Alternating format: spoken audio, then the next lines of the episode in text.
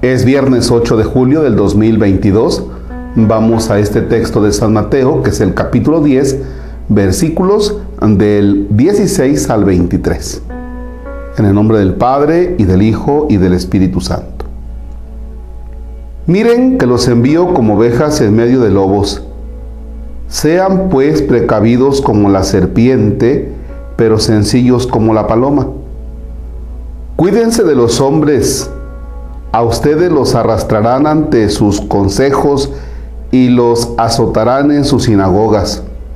Ustedes incluso serán llevados ante gobernantes y reyes por causa mía y tendrán que dar testimonio ante ellos y los pueblos paganos. Cuando sean arrestados, no se preocupen por lo que van a decir ni cómo han de hablar. Llegado ese momento, se les comunicará lo que tengan que decir. Pues no serán ustedes los que hablarán, sino el Espíritu de su Padre el que hablará por ustedes. Un hermano denunciará a su hermano para que lo maten, y el padre a su hijo, y los hijos se sublevarán contra sus padres y los matarán. Ustedes serán odiados por todos por causa mía pero el que se mantenga firme hasta el fin se salvará. Cuando los persigan en una ciudad, huyan a otra. En verdad les digo, no terminarán de recorrer todas las ciudades de Israel antes de que venga el Hijo del Hombre. Palabra del Señor. Gloria a ti, Señor Jesús. Este texto que acabamos de escuchar, pues ni más ni menos que nos habla de la persecución a todo aquel que sea discípulo del Señor. Y cuando decimos discípulo del Señor, no se refiere a los doce apóstoles que estaban con Jesús, ni tampoco en la actualidad se refiere a los sacerdotes o a los obispos. Discípulo de Jesús eres tú y yo y todos aquellos que seguimos a Jesús. Entonces, nos advierte Jesús acerca de la persecución. Eso, eso nos debe quedar totalmente claro. Si tú sigues a Dios para que te vaya bien, si tú sigues a Dios para que te vaya bien en las cosechas, para que tengas trabajo, para que tengas salud, está bien, qué bueno que se lo pidamos. Pero el seguimiento de Jesús implica la persecución. El seguimiento de Jesús y ponerse del lado del Evangelio, pero realmente lo que quiere decir el Evangelio representa incomprensión también. Se los voy a poner fácil. Hace unos días, en una marcha por la paz que se realizó en Cuernavaca, el obispo de Cuernavaca, don Ramón Castro, decía unas palabras que si analizamos bien las palabras, Oigan bien, si analizamos bien las palabras que expresó el obispo, tiene toda la razón. Si analizamos bien. Y si conocemos el sentido de las palabras.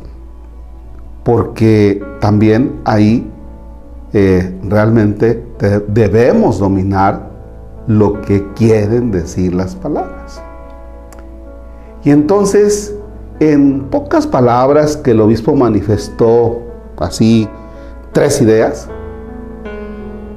cuando subieron la nota, las personas que comenzaron a opinar defendiendo una ideología, se fueron contra él, pa, pa, pa, pero vaya, se mostraba la ignorancia de las personas que estaban haciendo los comentarios.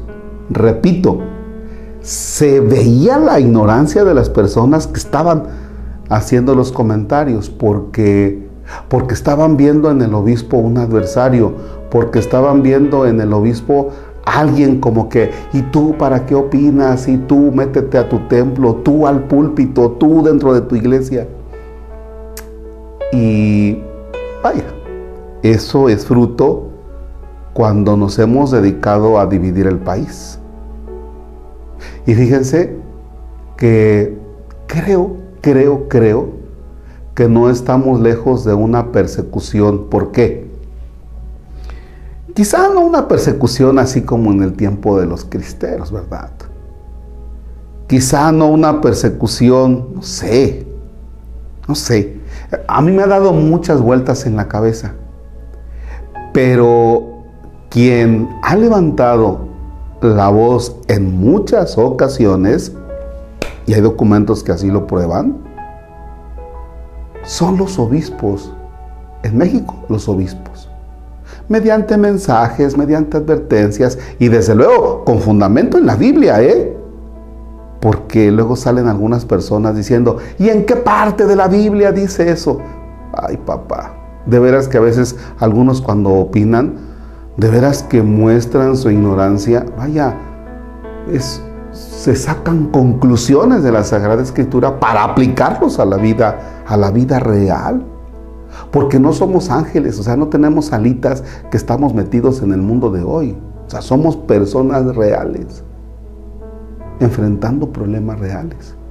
Entonces, cuando el discípulo del Señor a los problemas reales los enfrenta iluminado por el Evangelio, lo que viene es la persecución. ¿eh? Esa es la identidad, esa es la identidad de la iglesia, la persecución.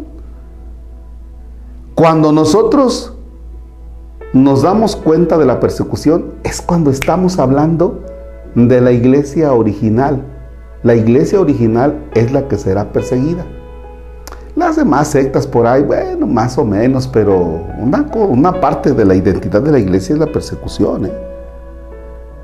Cuando la iglesia, es decir, los bautizados, los que creen en Cristo, no hablemos de la iglesia solamente sacerdotes y obispos, los bautizados, cuando realmente se ponen la camiseta del Evangelio y se enfrentan a las realidades de este mundo, lo que van a sufrir es persecución o lo que vamos a sufrir es persecución. ¿eh? A veces en la iglesia ya vamos en automático viviendo todos los días, todos los días, todos los días. A veces en la iglesia ya entramos en comodidades, a veces en la iglesia, bautizados todos, ya nos acostumbramos a un estilo de vida, nos la vamos llevando así, nadando de muertito, decía viviendo en automático, la rutina de todos los días. Cuando estamos en momentos en que ya nos estancamos, viene algo que te desestabiliza para bien. Y entonces viene la, la persecución, que es así como una cachetada de despierta papá, recuerda para qué estás en el mundo, para el anuncio del reino. Porque tú ya estabas en una zona de comodidad, estabilidad. Ya no estabas. Fíjense que cuando yo me doy cuenta del asesinato de estos dos padres jesuitas. Y, así como que, como que los obispos reaccionan, como que los padres reaccionamos, pues decía yo, Dios es, de veras que tiene, tiene Dios una pedagogía para regresarnos a la identidad, a veces fuerte, para que despertemos y veamos de qué estamos hechos. Y no solamente los obispos y los sacerdotes, usted como laico. Porque a veces nos acostumbramos a una religiosidad muy cómoda. Cuando el Señor lo que nos está pidiendo es que realmente dinamicemos el mundo con el anuncio del reino.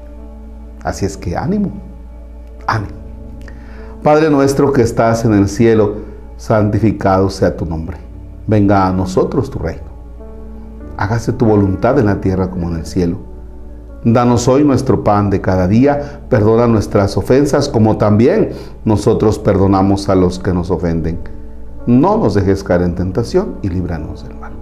Señor esté con ustedes. La bendición de Dios Todopoderoso, Padre, Hijo y Espíritu Santo, descienda sobre ustedes y permanezca para siempre. El Señor es nuestro gozo podemos estar en paz. Demos gracias a Dios. Pues bien, bonito día.